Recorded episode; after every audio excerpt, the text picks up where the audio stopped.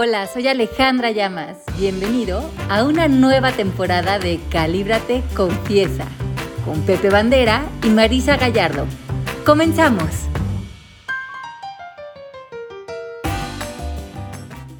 Hola a todos, gracias por unirse a nosotros a Calíbrate. Estamos muy contentos de estar con ustedes un día más. Estoy con Marisa Gallardo y con Ale Llamas. ¿Cómo están?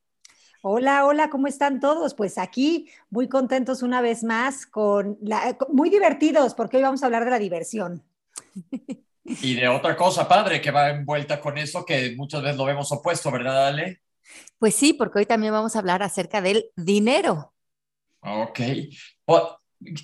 Una vez hemos comentado aquí en el programa que si, que si estás disfrutando lo que estás haciendo, no lo ves como trabajo y hemos aprendido yo, me acuerdo que tú no sabes lo que cuesta ganar un peso, me decían en mi casa, o el sudor de tu frente tienes que, ya sabes, sacar, sacar dinero.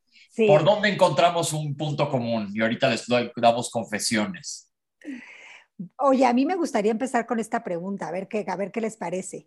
A ver, ¿sin dinero no hay diversión? ¿Es eso verdad? Pues mira, yo hablaría más como de la diversión como vivirte divertido. Como que, como que las, independientemente de las circunstancias exteriores, que tú puedas marometer lo que estés viviendo con una buena carcajada, con un humor negro, con un sentido del humor, con un chiste, porque muchas personas buscan, como bien dices, esa diversión a través a lo mejor del dinero, de circunstancias, pero a mí me encanta ese ingenio de pasarla bien a lo mejor, como dicen, en un velorio, en esa eh, situación muy complicada, pero darle la vuelta, sacarle el lado amable, sacar la, magia de todo lo que se vive. Reírse de uno mismo, ¿no? Mm, totalmente. Es que como hoy vamos a hablar del dinero, como que siento que muchas veces, no sé ustedes qué opinen, las personas que eh, que, están en una situación en la que creen o su pensamiento les dice que no les va a alcanzar, que no hay suficiente dinero, lo primero que cortan de su budget es el tema de diversión, sin entender que justamente, Ale, como tú decías, la diversión está en todos lados y al alcance de nuestras manos en todo momento. Y entre más nos divertimos, más dinero hacemos. Ajá. Eso es a lo que hay que llegar, porque eh, yo les voy a contar una anécdota, ya que estamos en confesiones, no sé si ya le he platicado aquí, que hace muchos, muchos, muchos años fui a Egipto. Y tomé un crucero por el Nilo. Y me acuerdo perfecto el crucero todo, muy, bueno, me enfermé, pero eso es aparte, pero íbamos allá arriba en, en la cubierta viendo, el, de repente aparecían, pues no puedo decirle ni, ni pueblitos, sino como caseríos chiquititos a las orillas del Nilo, donde sube el Nilo y se desborda y es donde plantan para, para, pues, para, pues, la única tierra fértil que hay a los lados del desierto, del, perdón, del río. Y en eso llegamos a un lugar en donde había unos niñitos desnudos nadando con un buey, un buey de animal, de esos de cuernos gigantescos, los han visto así como de dos metros.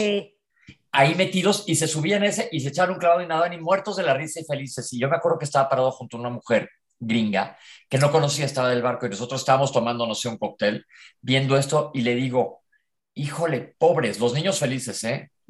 Y voltea a ella y me dice, ¿de ellos o de nosotros? Y se me quedó grabado, esa historia la cuento todo el tiempo porque cuánta razón tiene. Están felices ellos. Claro. Con lo que tienen en su entorno, los niños felices, y nosotros acá que pagué un viaje, me estoy echando un cóctel, voy arriba de un barco en el Nilo y tengo miles de problemas más.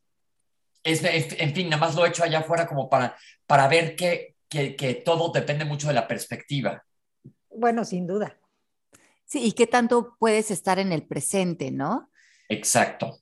Pero e, esto es bien interesante porque miren, la diversión en la tabla de conciencia del doctor David Hawkins, que hemos hablado de esta tabla y si no están familiarizados con ella, la pueden buscar en el Internet bajo mapa de la conciencia, que es este diagrama donde califica el doctor David Hawkins durante casi 20 años a personas su estado de conciencia según su diálogo interno, su conversación interior, la visión del mundo y dónde están parados frente a la vida. Y él encuentra que la diversión está a la altura de la alegría, con 540 de vibración, que es muy alto en la tabla. Y esto se asemeja a convivir con una visión completa de la vida, esto, me pareció bien importante, o sea, te sientes completo. No vives con esta percepción de carencia, me falta algo, me debe alguien, perdí, eh, no hay suficiente, no voy a poder. La persona que vive en diversión y en alegría, en el momento presente, ve y se experimenta a sí mismo un mundo completo y un ser completo. Entonces, la emoción de la diversión, vean qué chistoso, es la serenidad.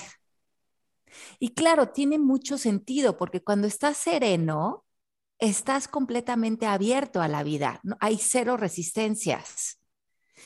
Y cuando estamos en miedo, estamos más bien en enojo, en angustia, en culpa, en vergüenza, en reacción, y, y muchas de las personas en el mundo se relacionan con el dinero desde estos puntos de vista. ¿Cuántas personas no conocemos que están en pleitos con otras personas por dinero?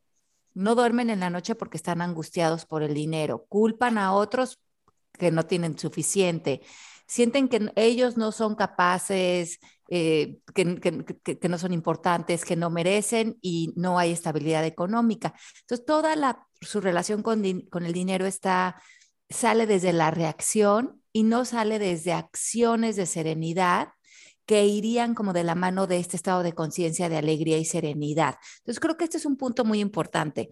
Si nos estás escuchando en este momento, que veas que tu vida y tu relación con todo en el exterior o está saliendo de la serenidad, la diversión, el bienestar, o está saliendo del miedo. Y el miedo, en realidad, lo que estás haciendo como para conseguir dinero, en vez de para manifestarlo, que serían dos palabras como opuestas en este sentido, sería tener reacciones diarias porque estás en un modo sobrevivencia.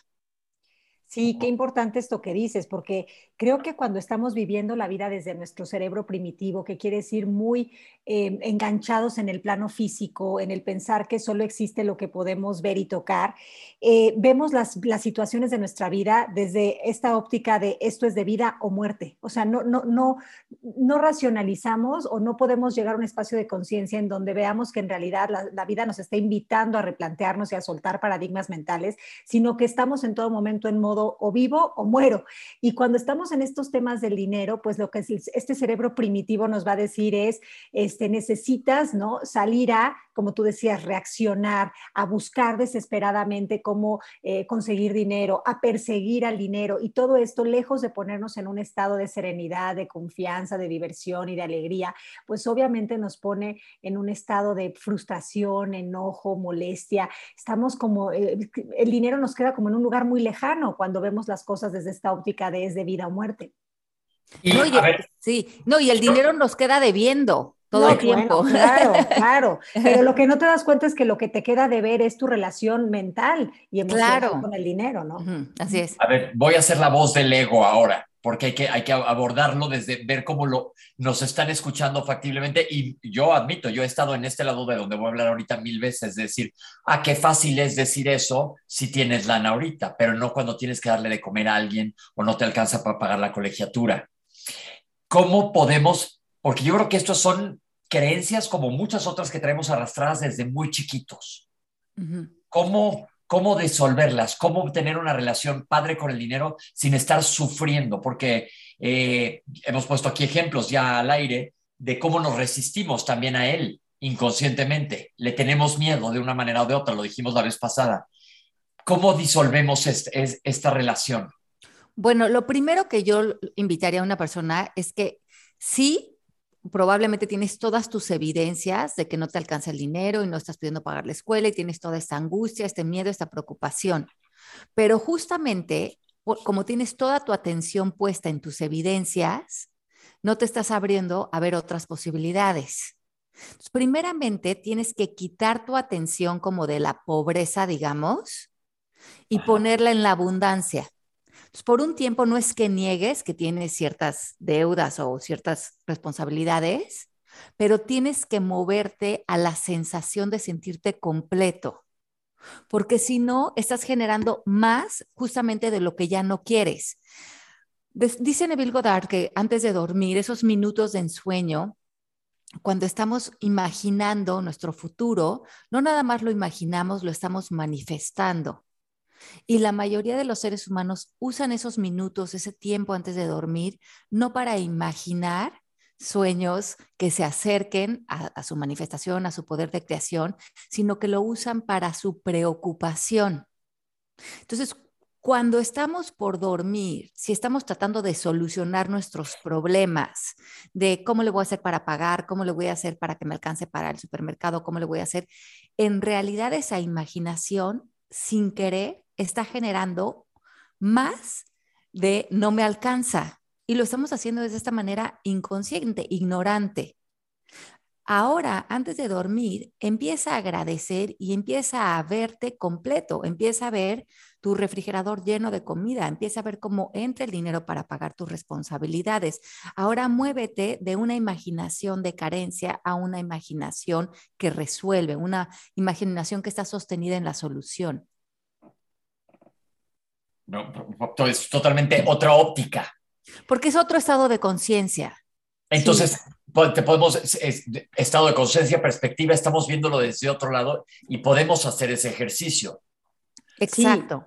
Y, y, sobre todo como practicar eh, bueno, más bien romper con hábitos que nos enseñaron que parecían muy útiles, pero que ya no lo son, como por ejemplo la preocupación, ¿no? Muchos de nosotros lo hemos dicho ya en otros programas, pensamos que preocupar resuelve, cuando en realidad refuerza lo que no nos está gustando. Entonces, sé que muchos de nosotros crecimos con la idea de si te preocupas lo vas a resolver, pero en realidad hay que empezar a darnos cuenta de que si no regresamos a un espacio de serenidad, aunque toda nuestra realidad física nos grite, eres pobre, no tienes dinero, no te va a alcanzar, aunque todo aparezca como algo que, no tiene solución, si no hacemos este espacio de ir hacia el interior a través de, de, pues no sé, de una respiración profunda y consciente y empezar a usar lo que diría Neville Goddard como el poder que tenemos, que es la imaginación, para empezar a, a vernos desde otra óptica, no vamos a hacer muchos cambios, porque creo que lo que es importante en esto es que no se trata lo que haces, de lo que haces, perdón, no se trata de lo que haces, sino de lo que eres en estado de conciencia.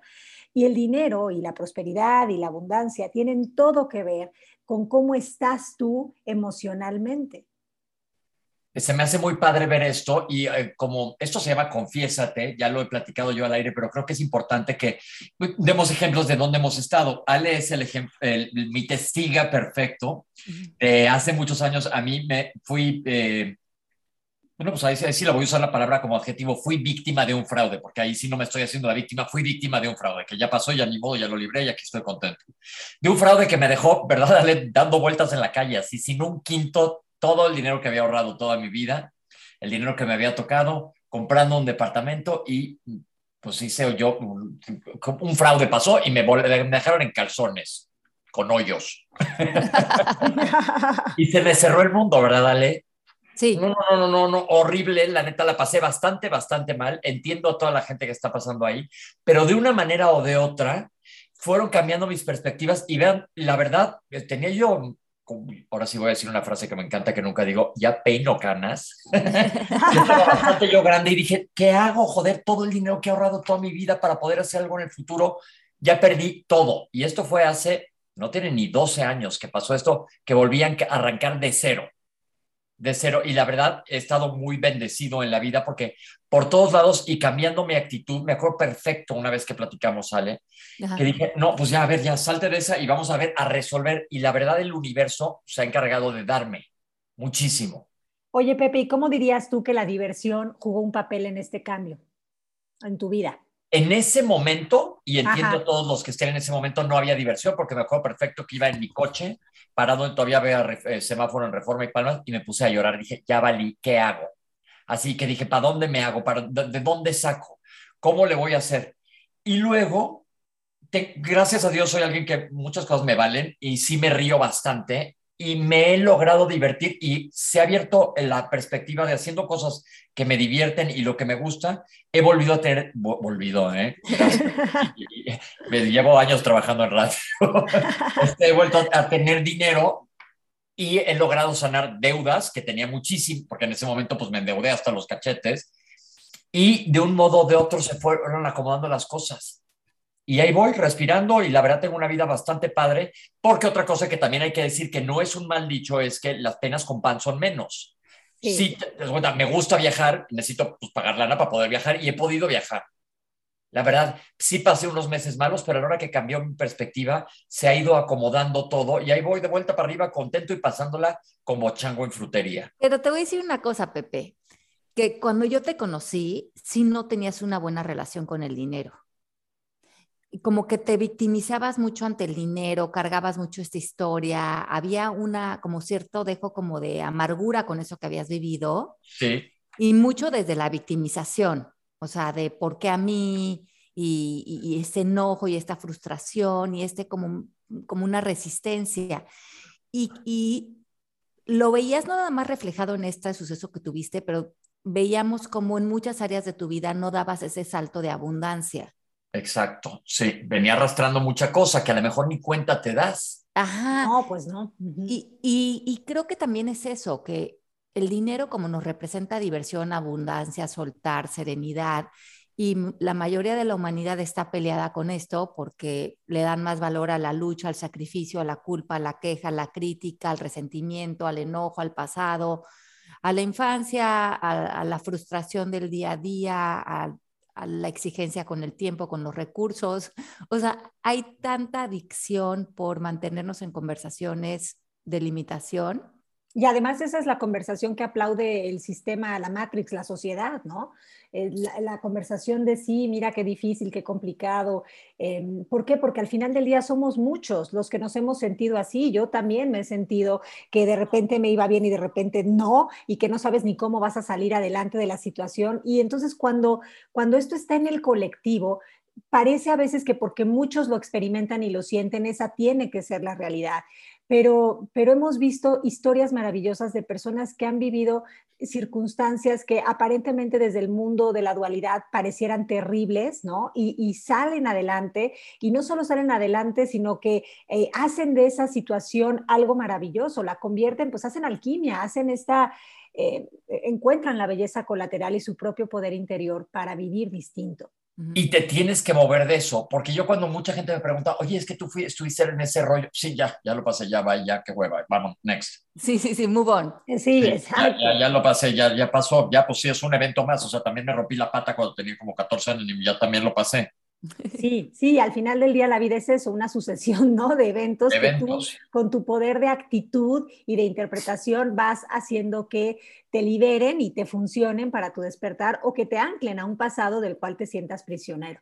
El otro día yo estaba viendo una película con mis hijas, La Princesita de Alfonso Cuarón, no sé si la han visto, este, y la princesita es esta niña que tiene un papá muy rico y la deja en una escuela internada en Nueva York y entonces se va a la guerra y aparentemente pues el señor muere, ¿no?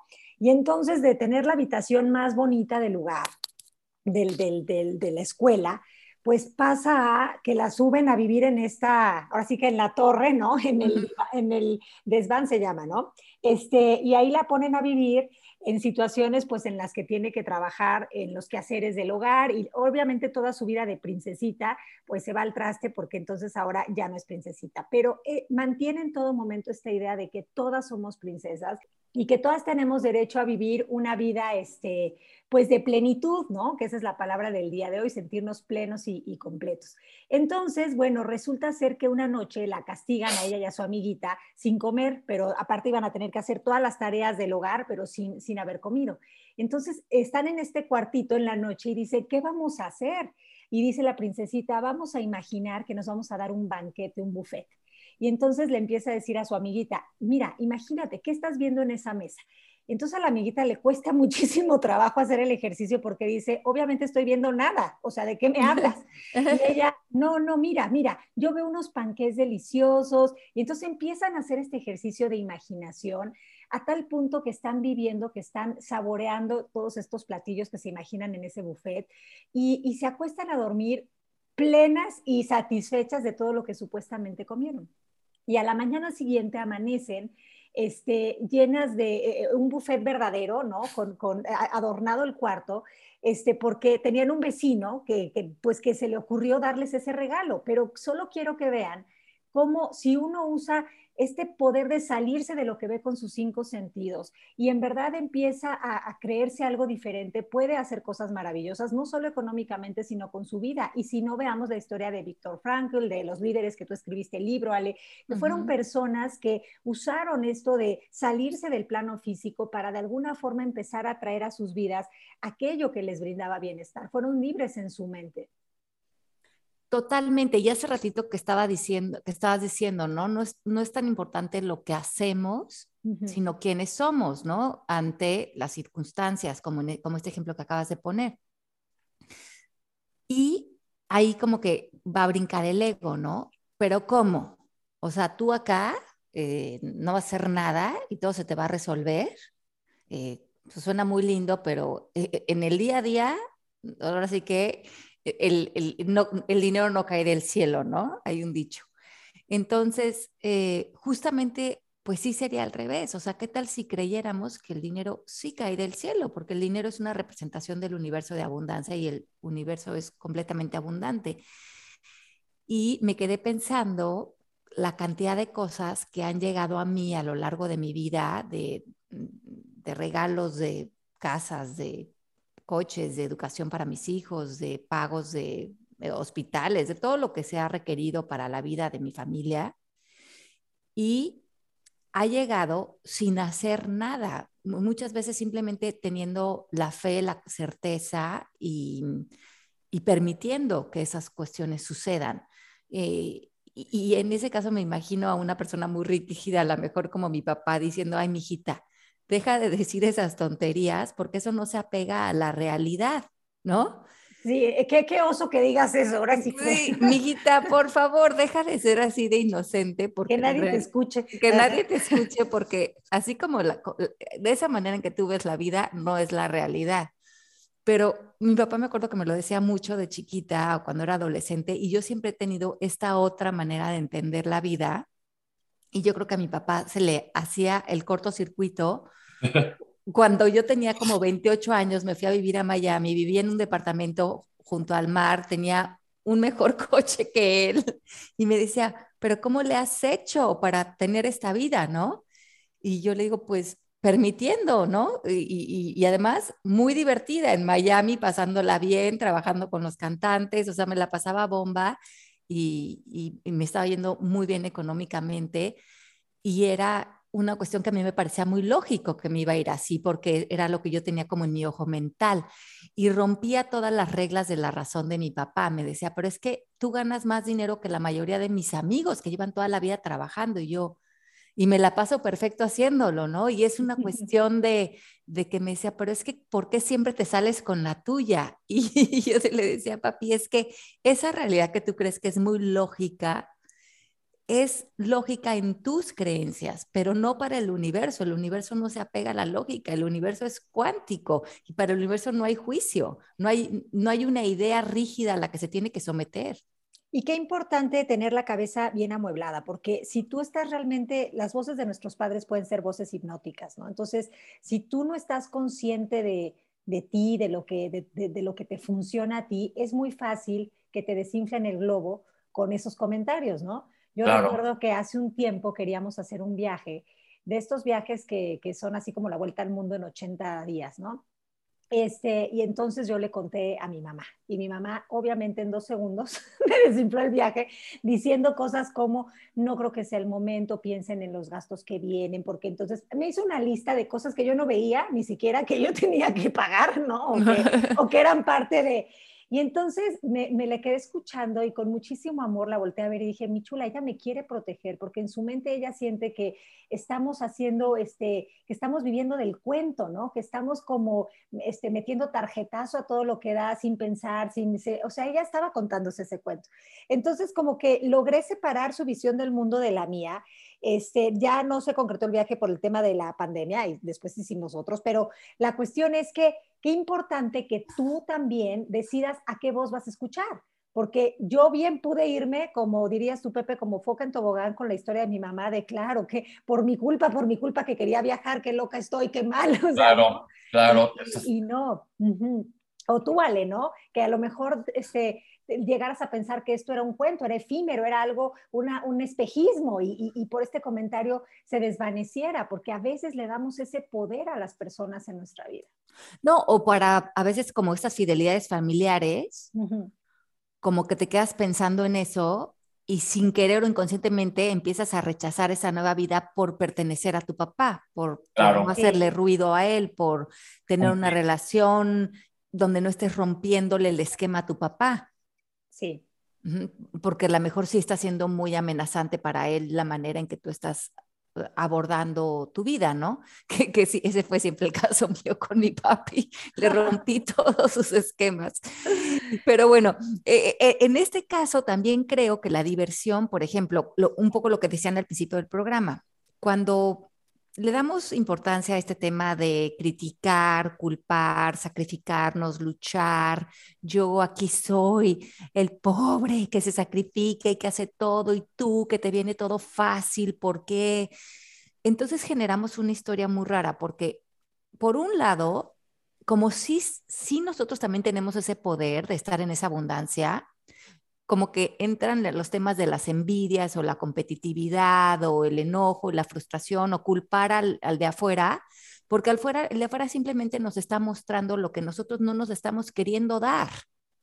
Sí, y, y hay una, y entonces eso se vuelve una historia como un poco distorsionada, porque ahora el otro, que sí se la está pasando bien, el amargadín, dice, ¿por qué este que se cree, a dónde cree que va? Pero es simplemente mostrándote tú también, o sea, estamos hechos de lo mismo, de la misma magia. Pero no lo podemos ver, no sé qué pienses tú, Ale, cuando tenemos todas estas creencias de que el que tiene dinero, en qué se metió, este, seguro está como que, como que... Algo chueco. Nos duele tanto no vivir esa realidad que entonces, este, como que peluceamos, no sé cómo decir esto. Eh, eh, menospreciamos. Esa es la palabra, menospreciamos eh, este, el, pues los, lo que se han permitido otros, ¿no? Como que empezamos a juzgarlos como hay algo raro y entonces empezamos a sentir esta envidia que, que, que no es otra cosa más que el aviso de que en realidad también tenemos ese derecho, ¿no? Sí, y en vez de verlo como competitividad verlo como inspiración. Claro, claro. oigan, yo les quiero dar otro ejemplo. Acabo de leer un libro que ya sé que hicieron serie en Netflix que no lo he visto, que se llama Made. ah, sí. ya la vieron. El libro es un libro, eh, está bueno, está interesante, sobre todo desde la perspectiva social, pero esta es la historia de una chica que es pobre en Estados Unidos, en donde hay programas sociales y es un problemón, es una burocracia espantosísima, pero ella todo el tiempo tiene un sueño.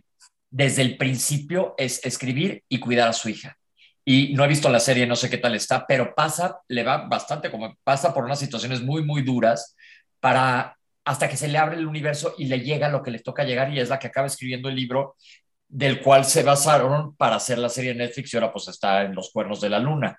Oye, pero, pero, hasta, que, hasta que se abre ella al universo, ¿no? Este, porque en ese momento es cuando se le, se le empieza, creo que hablamos de ella hace algunos podcasts de esta serie, que me pareció espectacular cómo ella en todo momento mantiene esta, a pesar de que es cosa tras cosa tras cosa que no le funciona, mantiene un espacio como sagrado de regresar a ella a través de la respiración y de imaginarse caminando en el bosque.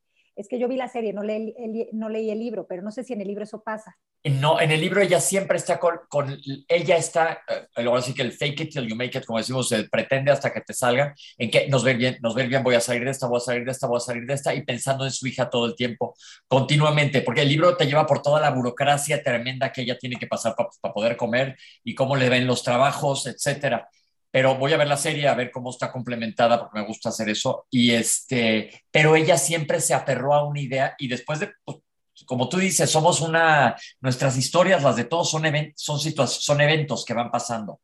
Y ella pues tuvo eventos que no eran fáciles pero eventualmente pues ahorita está cantando otra historia Totalmente, pero también ella rompió muchísimas lealtades familiares, culturales, generacionales. Todas.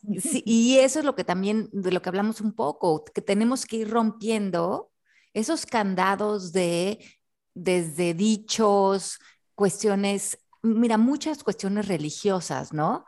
Eh, de mensajes que están en el inconsciente colectivo, de que es malo tener dinero, que es mejor, como relacionas como la humildad con la, con, con la carencia o la pobreza. Y yo muchas veces se los he dicho a los estudiantes, cuando están pasándola mal, están en este modo de, ¿qué tengo que hacer? ¿No? ¿Cómo le ego, como dices, Marisa, para salir de esta situación? Y yo le digo, empiézate a divertir. Me acuerdo que hace mucho tiempo tenía una, una chica que estaba yo trabajando con ella en sesiones y ella estaba tratando de quedar embarazada y la estaba pasando muy mal. Ya estaba haciéndolo desde este lucha, sacrificio, culpa, queja, crítica, enojo, envidia, frustración, haciéndose todo tipo de, em, pues de tratamientos y su cuerpo muy desmejorado por los tratamientos, había subido de peso, nada más no quedaba embarazada.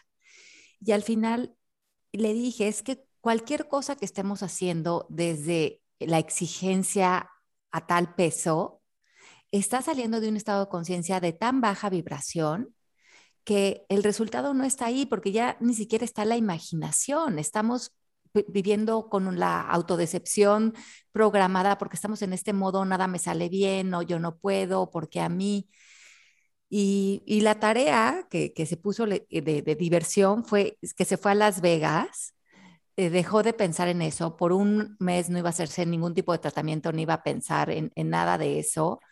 Eh, y además me decía, es que no me puedo ir a Las Vegas porque ya todo el dinero que nos hemos gastado en los tratamientos, no tenemos un peso. Yo le digo, entonces te metes en ese círculo vicioso pidió dinero, sus papás le regalaron el viaje porque en las peticiones hay muchísima abundancia, se acabó yendo a Las Vegas porque se lo permitió, se la pasó increíble, se regaló a ella un regalo por este tiempo que había estado pasando por esto, regresó feliz, cantó, cantó a Luis Miguel, regresó fascinada y al mes y medio quedó embarazada. Sí. Wow. Y, y esas son historias de, aunque usted no lo crea. Exacto. claro, porque es, pero ¿cuántos de nosotros no rompemos la ruta del enojo, la frustración, el qué más tengo que hacer, cómo más, cómo hasta me castigo por no lograr lo que quiero? Y en, si estás en este podcast, estás en esta situación, para, para y diviértete. ¿Quieres hacer dinero? ¿Quieres lograr un resultado? ¿Quieres conseguir algo? Ya deja de hacer. Vete a la playa, tómate una margarita, baila, diviértete, haz una fiesta, dile a alguien que te invite un viaje, rompe el estado de conciencia de carencia, perdona si tienes que perdonar, deja de culpar, deja de atacar, deja de pensar que otros tienen tu poder, deja de ser resentido y regresa a la abundancia. Y es más, compruébate que eres abundante. Tú ofrece una fiesta, tú eh, ve y compra flores, compruébate la abundancia de sentirte un ser completo. Y, como diría yo, ¿no? En el disfrute está el fruto. Disfruta, disfruta, disfruta muchísimo. y otra cosa que creo antes de cerrar que les quiero sugerir. Revisen su significado de diversión, porque si su significado de diversión está en un lugar de algo pecaminoso, algo que solo es exclusivo de la vacación, del fin de semana, entonces van a estar viviendo muy acartonados y muy en contracción en su vida. Es importante que se den cuenta que la diversión no es una evasión. Diversión es un acto consciente que te regalas para recordarte que estás vivo, pleno y dichoso y, vean qué chistoso, ¿eh? este estado de conciencia de, diversión, alegría, 540 en la tabla, tiene mucho que ver, o sea, lo que cambia mucho en la tabla cuando vamos subiendo es la relación que tenemos o la percepción que tenemos o la visión que tenemos con Dios. Cuando estamos muy abajo en la tabla, creamos o no en Dios, nuestro concepto de Dios o en el colectivo donde estamos haciendo resonancia es un Dios castigador, es un Dios que mm, quiere que nosotros eh, o sea, estemos como sintiéndonos culpables, pecadores, ¿no? Ese es un Dios que como vanidoso, que juzga, que castiga. Y conforme vas subiendo en la tabla, te vas haciendo uno con Dios, te vas conectando con esa energía. Y cuando estamos en 540 en alegría, justamente sentimos que Dios es este gran compañero de vida. O sea, ya no nos vemos con esta visión de, o esta percepción de un Dios desde el ego, sino ya estamos relacionados con un Dios que nos abraza, nos quiere y quiere lo más bonito para nosotros y los regalos de esta vida son parte de sus regalos. Pero también hay, había una palabra dentro de esta línea de David Hawkins que decía transfiguración. O sea que eso también estaba en la línea de esta tabla de conciencia. Y yo dije, ah, caray, esta palabra como que no sé muy bien de qué va. Y entonces la investigué y la transfiguración es el proceso de experiencia de vida cuando Dios o Jesús se ve en la gloria, o sea, cuando Él resucita y, los apóstoles lo ven como resucitado y ya con todos los rayos de luz alrededor de Él, se sabe y se siente en la gloria, como, como que se ha separado de la percepción humana. Entonces, lo que, lo que dice esto, que me parece súper interesante, es que cuando tú estás en alegría o en diversión, tú haces transfiguración. Te sientes en la gloria. Te sientes en la gloria. Dejas como los sacrificios humanos para darte cuenta que estás empapado con el todo.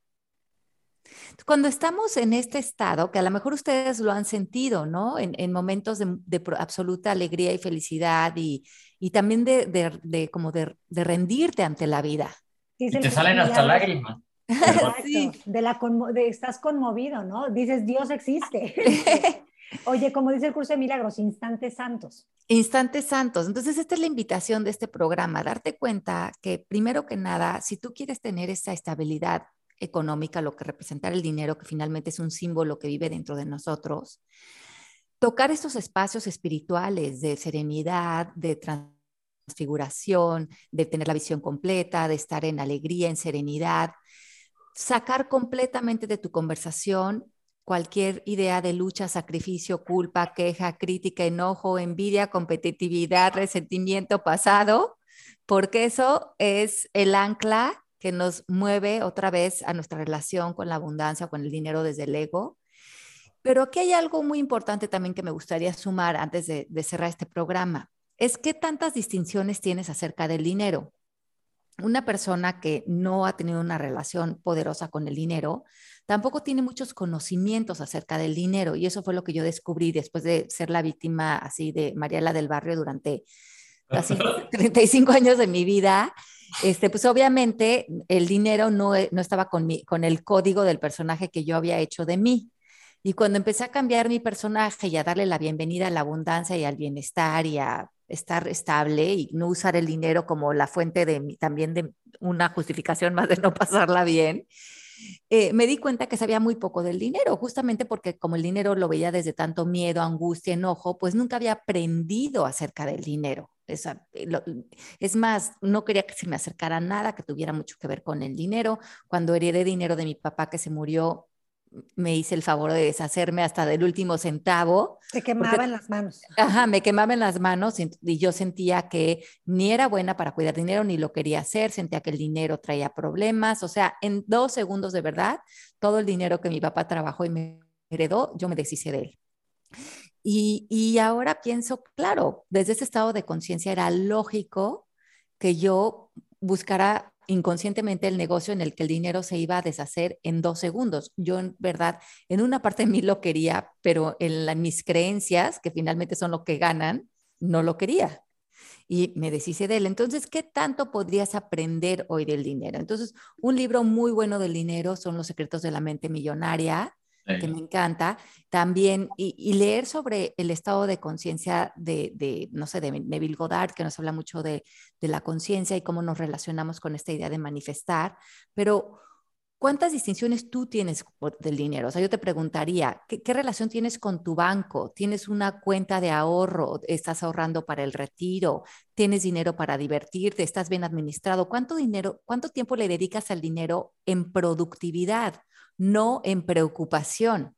Claro. Ajá, porque una vez que ya estamos en productividad, el dinero simplemente se vuelve algo que manejamos, no algo que nos gobierna. Sin duda.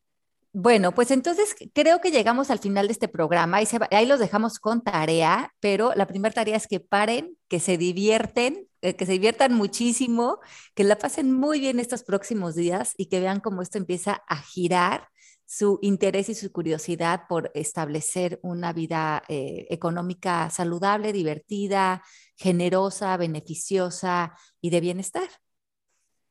Así es. Genial. Buenísimo. Genial. Pues nos vemos a la próxima. Mil gracias. Y pues además vamos a, girarle a la manera de, aceptar las cosas. Exacto. Le damos un besito con mucho, mucho amor. Y, y bueno, en Latinoamérica tenemos mucho tema en función del dinero.